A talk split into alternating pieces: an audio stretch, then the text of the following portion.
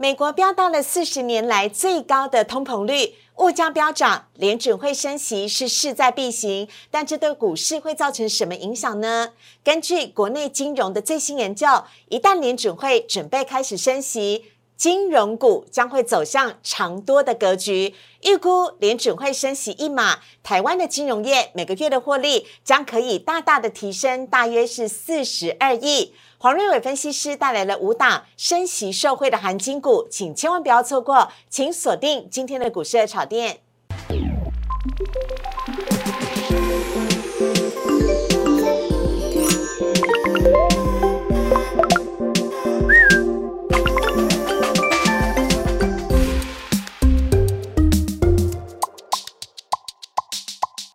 股市的炒店标股在里面。大家好，我是主持人施伟。今天的节目当中邀请到的是黄瑞伟分析师老师，你好。施伟好，还有粉丝投资朋友大家好。老师，你有当过兵吗？有。老师当兵的时候呢，那个我们都要对学长非常的尊敬，对不对？对。啊，好。那昨天呢，台积电呢创新高啊，来到了六百八十八元，大家都很开心，说六七九的大学长呢，终于有机会可以赶快退伍了。因为很希望大家昨天就顺利退伍了，因为今天台积电又跌了二十一元了。老师真的是成也台积电，左也台积电，左右都是台积电在左右台股哎。对，嗯，因为台积电占的权重太重了哈，嗯，大概占了台股的三分之一哈，是，所以它涨跌啊，对台股洞见观瞻。好，那今天的台股怎么办呢？我们来看一下今天的主题的部分呢。今天台股呢是呈现量缩下跌的杀鸡盘，而且台积电又杀尾盘了，这是不是跟明天台指期的结算要压低结算有关系呢？还有中小型股的春天到底何时来？今天贵买指数本来非常强的，但是受到大盘的拖累，今天贵买指数呢也在尾盘的时候翻黑。还有另外看到是通膨危机，美国至少会升息三码，那金融股该怎么样的来投资呢？黄瑞伟分析师来告诉你。好，我们来看一下呢，今天台股的部分呢，台股呢在今天开高之后呢，原本呢走势是非常的不错，但只可惜呢，今天呢台积电杀尾盘，最终下跌了二十一元，光是台积电呢一只股票就贡献了台股呢。一百六十八点的跌点了，所以你看台股今天跌了一百四十六点，但是如果扣掉台积电的跌点的话，其实台股本来是涨的耶。好，来看到呢，今天不止台积电杀尾盘翻黑，今天连联电、联发科也是由红翻黑的。除此之外呢，我们看到是昨天原本跌幅很多的金融股，今天呢是翻红了。金融股今天表现的都还不错，还有看到千金股的部分，今天呢包含了像是细粒 KY，还有利旺呢，也都摆脱了跌势。是纷纷的上涨，还有世星 KY 重新的再次挤入了十二千金，所以台股重现十二千金的荣景，以及另外看到是航运股的部分。航运股呢，今天呢也是阳明呢稍微的上涨，但长荣、万海则是持平。好，我们来看一下呢，今天台股呢最终是下跌了一百四十六点，跌幅是百分之零点七九，收在了一万八千三百七十八点，成交量则是略微缩小到了两千六百一十九亿。另外看到的是贵买指数的部分。贵买呢，很可惜，今天呢开高走低，原本呢在盘中一开盘大涨了百分之零点八，只可惜后来跟着大盘下跌，今天跌幅是百分之零点一七，成交量也是增加，来到了七百九十六亿。好，这边要先请教一下老师哦，老师很有趣哦，您刚刚有讲到台积电呢，对于台股的左右很大。对，一月十三号开法收会那一天呢，台积电的收盘价是。六百六十一，那昨天呢，在盘中创了新高价，来到了六百八十八，今天又跌二十一元，老师又一路的跌回到了六百六十二，接近一月十三号的收盘价了。您怎么看待台积电的这个部分呢？是不是真的是因为明天台指期要结算了，外资要来压低指数的关系？嗯，当然这个是有所相关的哈。哦，因为呢。明天哦，台指即将结算哈，嗯，那今天是有部分的一些单子哦，嗯，先结算。哦，啊，所以说压低结算的动作哈，是。那另外原因是台积电这一波段涨幅不算小，嗯，不算小哈，嗯，啊，所以呢，在涨多之后，嗯，它也快碰到七百块了嘛，哈，嗯，那七百块它是这个所谓的整数关卡啊，所以来到千七百块，短线又涨多之后，是那短线上台积电形成震荡拉回的走势就很正常了。哦，只是说最近盘势哦，这个台积电哦大涨大跌哦，嗯，对整个盘势的影响非常重大。对，一下垃圾，一下杀鸡，让整个市场叽叽叫啊。嗯。那今天大跌一百多点哈，主要还是由台积电所贡献的下跌指数哈。是。那如果把台积电扣掉的话，其实今天盘市哈算是小涨，嗯，好算小涨哈。嗯。所以整体而言，目前为止哦，嗯，除了台积电之外哦，整个盘市的架构是维持在什么区间震荡哈。是。那区间在哪里？高档目前为止哦，在一八六一九。嗯。那下游的支撑大概落在一万八附近哈。嗯。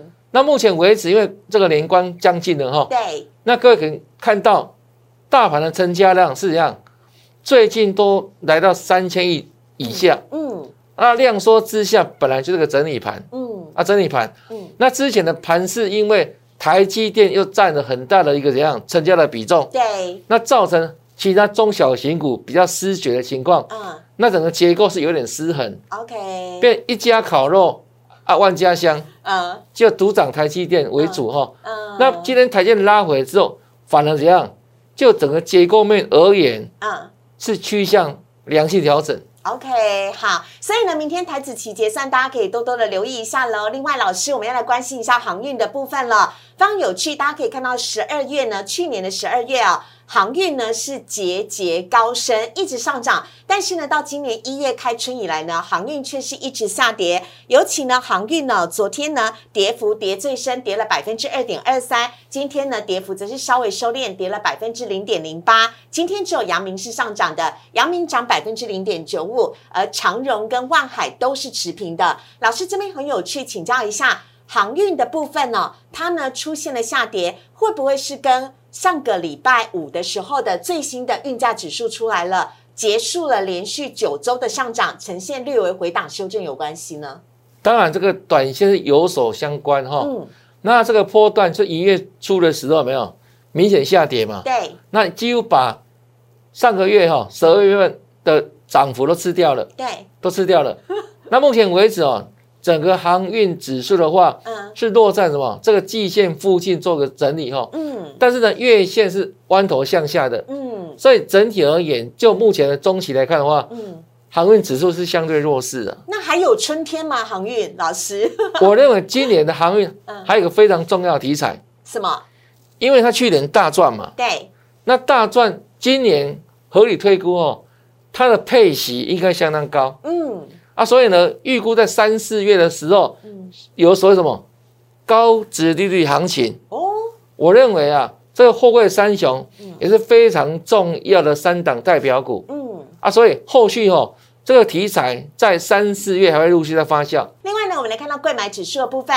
老师，贵买指数今天虽然是下跌的，跌幅呢是百分之零点一七，但老师贵买其实一开盘很强哦。来看到这是贵买的走势图，今天贵买呢一开盘是气势如虹，原本呢直接大涨了百分之零点八，只可惜后来在一点之后呢，跟随着大盘一起下跌了，最终呢是收跌的。但是中小型股贵买指数原本这样算是蛮强的，对不对？对，对，我们只剩下台股剩下六个交易日了。嗯，老师有没有机会贵买这最后一个礼拜封关前最后一个礼拜好好的涨一波？我认为相对有机会了哈。为什么呢？因为现在台积电哈涨多是开始休息嘛。嗯，那整个资金哈从这个全资股逐渐释出来。嗯，那可能会回到中小型股的身上。真的吗？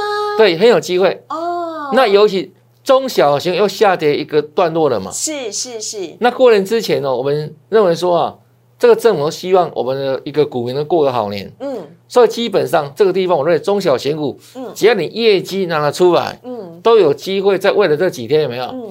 形成一个怎样补涨的情况？哦。所以相较你看今天的贵买指数，是就开始展现一样要上攻的力道了嘛？嗯。只是说最后因为台积电的关系哦，整个大盘指数上了蛮深的，对，所以它也受到影响。嗯，但我认为短线上而言，没有它都有机会在往上弹升哈。OK 哈，这是贵买的部分，老师给大家希望了，很有机会哦。好，接下来来看到的是三大法人买卖超的部分，今天三大法人呢。外资结束了零五买，今天是卖超了六十八亿，投信则是持续买超十亿，三大法人合计是卖超了九十三亿。来看到外资买些什么？外资今天买了合硕、中信金，还有上药以及金上电跟联电呢。老师非常有趣哦，今天呢外资还是买了很多的金融股，卖呢则是当然卖台积电了，提供给大家参考。外资呢，其实前五天是连续买超台积电的。从台积电把收会之前呢，一月十一号就一直的买买买，连续买了五天之后，今天才是台积电第一次卖超第一名。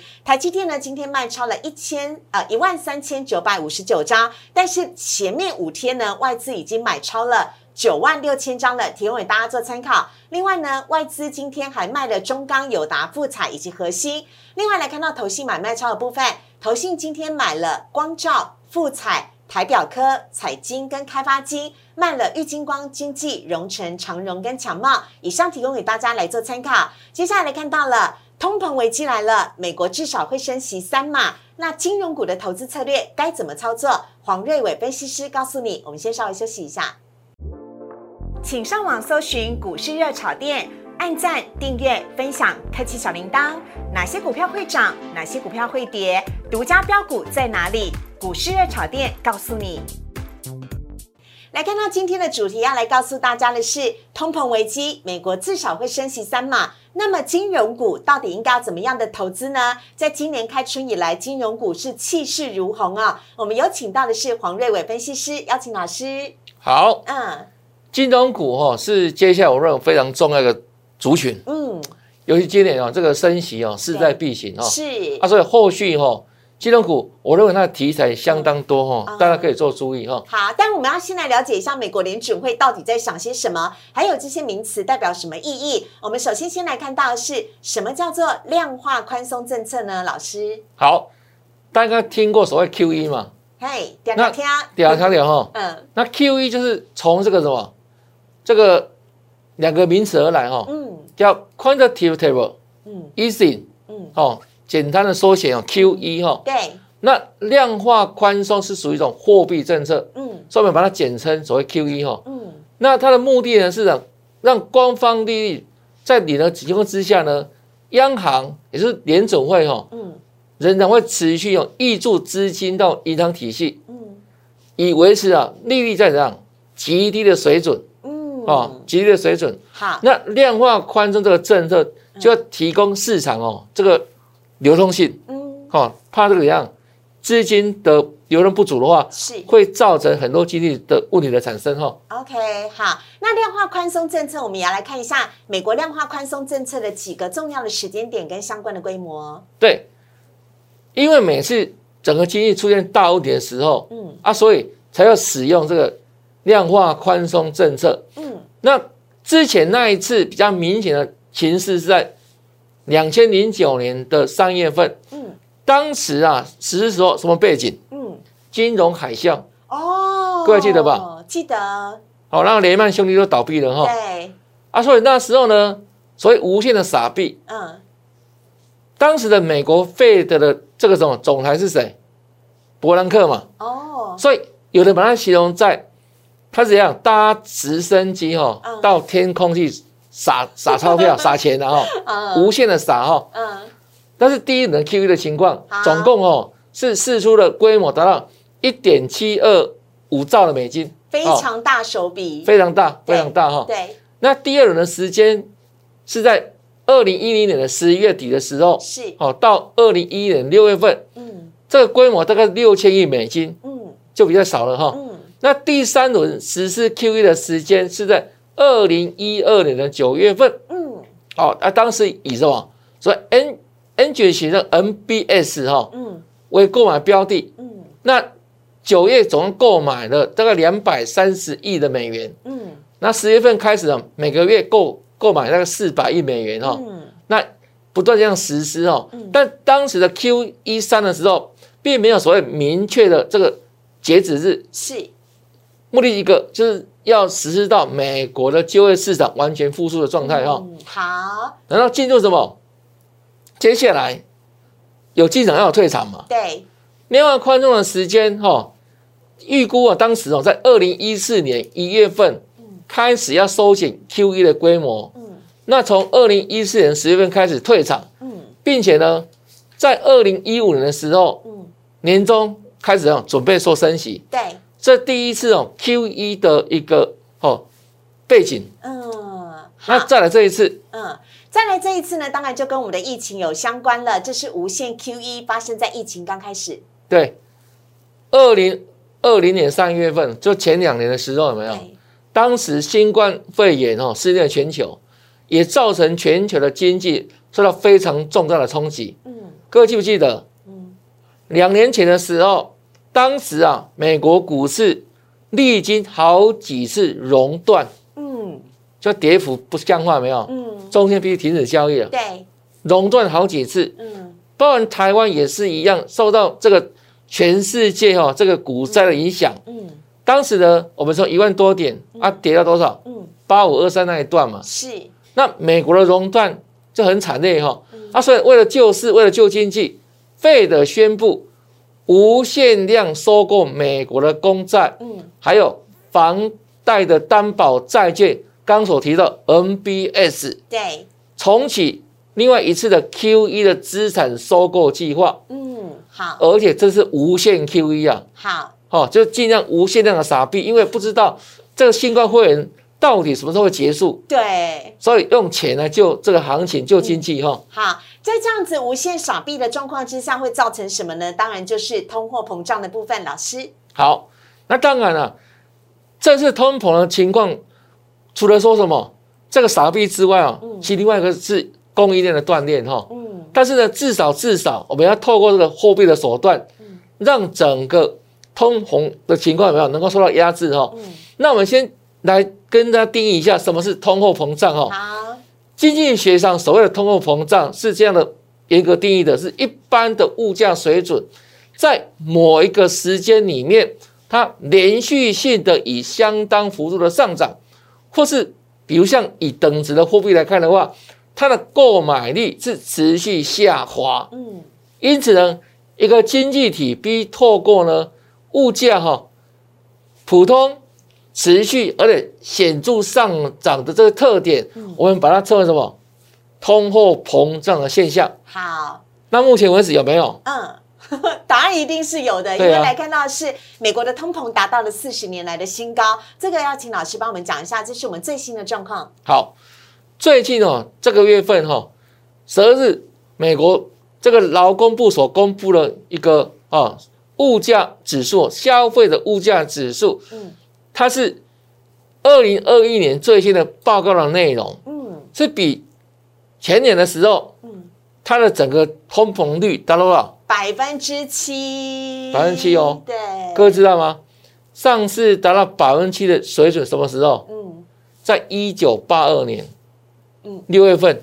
所以就整整四十年来的新物价的新高价了。那那一次一九八二年是什么时时时候的背景？嗯，不晓得。石油危机啊！哦，全世界的石油危机哈。嗯。那正是因为把年疫情造成哦，这个通货膨胀哈啊，因为无限傻币，所以。必须怎样把这个钱逐步的收回来哈？那另外呢，我们说啊，如果最近来看的话，美国以这个食品价格哈，或是燃料价格这些民生必需品的一个价格的所谓的核心物价指数哦 CPI，如果跟前年同期相比的话，它也飙涨了大概百分之五点五，嗯嗯，这个幅度是相当大哦。是，一般我们可以容许的通膨的一个。指数到百分之二哦，百分之二左右，这已经大大的超标了耶！对，已经 double 之后超标哈。对，所以之前啊，这鲍尔的看法是比较保守哈，预估，因为认为说这个通膨的状况不会维持太久。嗯。可是最近所显示的出示好像不是那回事哦。嗯。所以他必须一样很断然的加紧收缩资金哈。嗯。啊，所以这个核心的 CPI 呢，它也创了哦。从一九九一年以来，嗯，最大的涨幅，OK，所以也意味着这是通膨真的是有真的来临的。嗯，好啊，接下来呢，我们要请老师帮我们看到的是呢，当通膨来袭之后，联准会当然要来做升息了。好，所以这一次呢，为了应应整个通膨的飙升哦，美国联总会它从这个十二月十五号，从去年这时候，嗯，决议呢加快哦购债的速度，嗯，购债的速度，那并且表示今年很可能哈，它的升息的次数，一般的预估哦，三次是基本的，是，甚至有可能达到四次哈。那目的就一个，加快收回资金的速度。啊，所以它怎样？先减少购债，第一步，嗯，啊，再来升息，嗯，啊，后续呢，有可能啊，所谓缩表，嗯，就把那什么资产负债表的规模把它缩小，嗯，啊，所以现在的经营是怎样？叫加速减少购债的规模，嗯，那预估哦，很可能在今年的三月份，嗯，会进入什么？嗯，开始做升息的动作，嗯。那全世界很可能进入进入升息循环哈。嗯，好。但是呢，当美国升息的时候呢，各个新兴市场股市的表现如何？老师也找来的图表来帮我们做一下说明。好，好。那以过去为例的话，升息当然对整个资金动能、对整个股市是怎样？是相对比较不 OK 的嘛。嗯嗯。但是呢，不见得，为什么知道吗？嗯。因为呢，能够升息代表着这个市场上它的经济成长性怎样？是慢慢的恢复了，对。景气开始复苏了，景气复苏，嗯，而且什么呢？这个就业情况是一样，是获得大大的改善，对对。啊，所以以过去历史来看的话，当升息到三码的时候，有没有？嗯，各个新兴市场的表现都其实还不错哦。那以台湾为例的话，整个升息三码背景之下，我们台股的涨幅还达到将近百分之七了。啊，所以以今年来看的话，是目前为止哦，盘升架构还在震荡整理嘛，嗯，但是后市还是一样，嗯，可以相对正面的来看待，OK，台股的行情哦。好，所以呢，即使是美国即将要升息了，但是大家也不必对股市太过悲观。那老师呢，帮大家挑选出来相关的金融股的一些相对的操作策略。首先，我们先来看到是国泰金，好，好，在这样的升息背景之下，谁最能够受惠？金融股，金融股，但要老请老师稍微解说一下为什么？为什么呢？嗯，因为呢，升级背景之下，金融股的利差可以扩大，嗯，就是放款跟存款的利差，利差变大之下，嗯，就是银行的一个获利，它也会跟着提升。哦，对，它升息嘛，嗯，啊，所以它贷款给一些民众或怎样，嗯，一些哦企业的。利率嗯也可以跟着做调高，利差变大，所以金融股的获利也会跟着水涨船高哈。所以难怪国内有研究机构说，联准会只要升息一码，对台湾的金融业每个月哦获利将可以提升四十二亿，钱就是这样子来的啦，获利是这样子来的。它跟着升息嘛，对，所以它反正师出有名，它获利会提高哈。OK，好，那老师，我们先来看到最近很涨的国泰金。好，那我们就。整个金融股来看哈，好，帮他挑选出五档金融股。嗯，那另外我们先插播一下哈。好，像上个礼拜的时候，各位知道吗？嗯，有一家银行，嗯，银行股过去长期以来，从上市哈到上个礼拜没有涨停过。嗯，但是呢，它上个礼拜二一月十一号第一天，嗯，涨停。挂牌以来第一天涨停板，哦，哪一只股票啊，老师？高雄银行，哇，很特别吧？嗯，是大家都要去贷款买房子，是不是？对，这意味着什么？这个这个升息这个题材没有？嗯，对金融股真是正面的帮助了。嗯，所以它从来没有涨停过哦。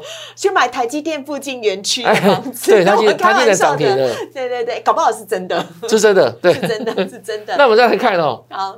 恭喜高雄银涨停板，一月十一号上礼拜的事情。对对对对，一个趋势嘛哈。对，一个趋势。那我们挑选是五档哦，大家可以留意的金融股啊。那第一档二八八二的国泰金，双雄之一啊。双雄之一。嗯。那为什么挑选它呢？它在去年十二月份，它夺下我们国内的金控的获利王。嗯。去年十二月，它单月的获利比富邦金还好，还高哦。嗯。那另外呢？它去年来看的话，去年国泰金足足赚了超过一个股本以上，嗯，是不是高获利？对。那如果以它的本益比来计算的话，我们用去年的获利来计算本益比哈，嗯，目前股价不到七十嘛，嗯，那去年赚十块多，本益比都几倍？嗯，不到七倍。对，是不是低本益比是，啊，基期也低嘛。嗯，去年没有大涨过啊。嗯，啊，这个低基也是今年股市有没有？嗯，哎，个股能大涨的条件哦。因为我们去年涨多了嘛，大盘也涨多嘛。对。那今年在生意背景之下，什么股票还能够继续一样勇往向上的？嗯，就低基期的股票。嗯。那另外呢，它除了什么？有这个生意题材之外，刚提到是去年获利很好嘛？嗯，那接下来三四月可能就有所谓子利率题材嘛？是。那假设它配息用一半来，去年获利一半来配给股东好了。嗯。假设配五块钱，嗯，那算一算呢，它的殖利率都在八以上，嗯，是不是高殖利率题材？对。所以它短线有配息，有这个储蓄题材，OK，哦，有这个什么生意题材，嗯，那后续有什么？高值率题材是，所以一根一股好，那形态也是很强势哈，对不对？强势形态有没有？嗯，大涨小的创新高嘛，对，多头走势哈。好，另外呢，我们来看到下一档就是富邦金的双雄的另外一个，它现在的现形好像比国泰金略微逊色一点点呢，对，稍微弱一点，一点点啊，一点点而已。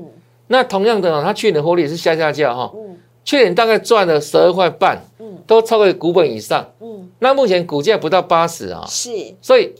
本益比来现在也大概七倍左右不到哈，嗯，那当然了，去年赚那么多，他拿一部分来配息给股东，这个很很合理吧？嗯，啊，所以今年我认为它一样哦，股息的殖利率都至少可以达到五以上哈。哦，所以这种股票进可攻退可守了。OK，好，下一档呢，我们要来看到的则是开发金老师，这是最近在网络上面大家讨论的最多的一档股票。对，嗯，开发金，我们可以把它称作嗯。在发那发财金呢？为 什么？因为发嘛。啊，对，开发金发发发发财金。那它的获利相当不错了哈。那在股票形态来看的话，没有，哎，都维持多头走势啊。嗯。所以大盘强很多。是。对，大盘目前为止哦在月线附近做震荡整理嘛。对对。那它呢？所有的均线都维持多头排列。嗯。那均线看什么？就看一个趋势嘛。是。啊，这里代表什么？这个族群这样的股票，目前为止。多方趋势嘛，嗯，那为什么有这样的趋势展现？嗯，因为后面有利多在后，哦，就刚刚所提到的升级题材，对，那目前股价不到二十块嘛，对，那去年的获利也也不错啊，嗯，啊，所以的本比也低嘛，嗯，好，要又有什么？这个高值利率的一个一个一个可能的情况哈，嗯，好，下一档我们要来看到是关谷当中的兆丰金了，好，嗯，那如果说我们说盘是有震荡的时候有没有？那光谷要护盘，嗯，会买谁？买嘎底狼啊，嘎底狼嘛，对不对？如果是我，一定也先护自己人啊。对啊，因为自己可以控制的公的的银行嘛。对，好，所以招丰金是光谷上的代表哈。那它的获利是 OK 的了哈，只是说它的整个心态有没有？诶诶，不错。嗯，啊，重点是怎样？是。护盘就是护它了哦。好，那投信今天呢？呃呃，对不起，开发金买超第五名是啊，投信买超第五名是开发金啊，不是兆丰金，不好意思，做个更正。好，另外呢，我们来看到最后一档哦，我们要跟大家分享的是中信金。好，那长期以来哦，中信金就是这样，金融股里面的绩优股嘛。对外资今天买超第二名哦。对，嗯，那去年的获利也不错哦，嗯，大概一批是两块七嘛，嗯，那现在。股价呢，大概二十七块左右附近，那本一比大概十倍上下嘛。是。好，那以今年来看的话，没有，它一样哈，会受惠这个升息题材。嗯。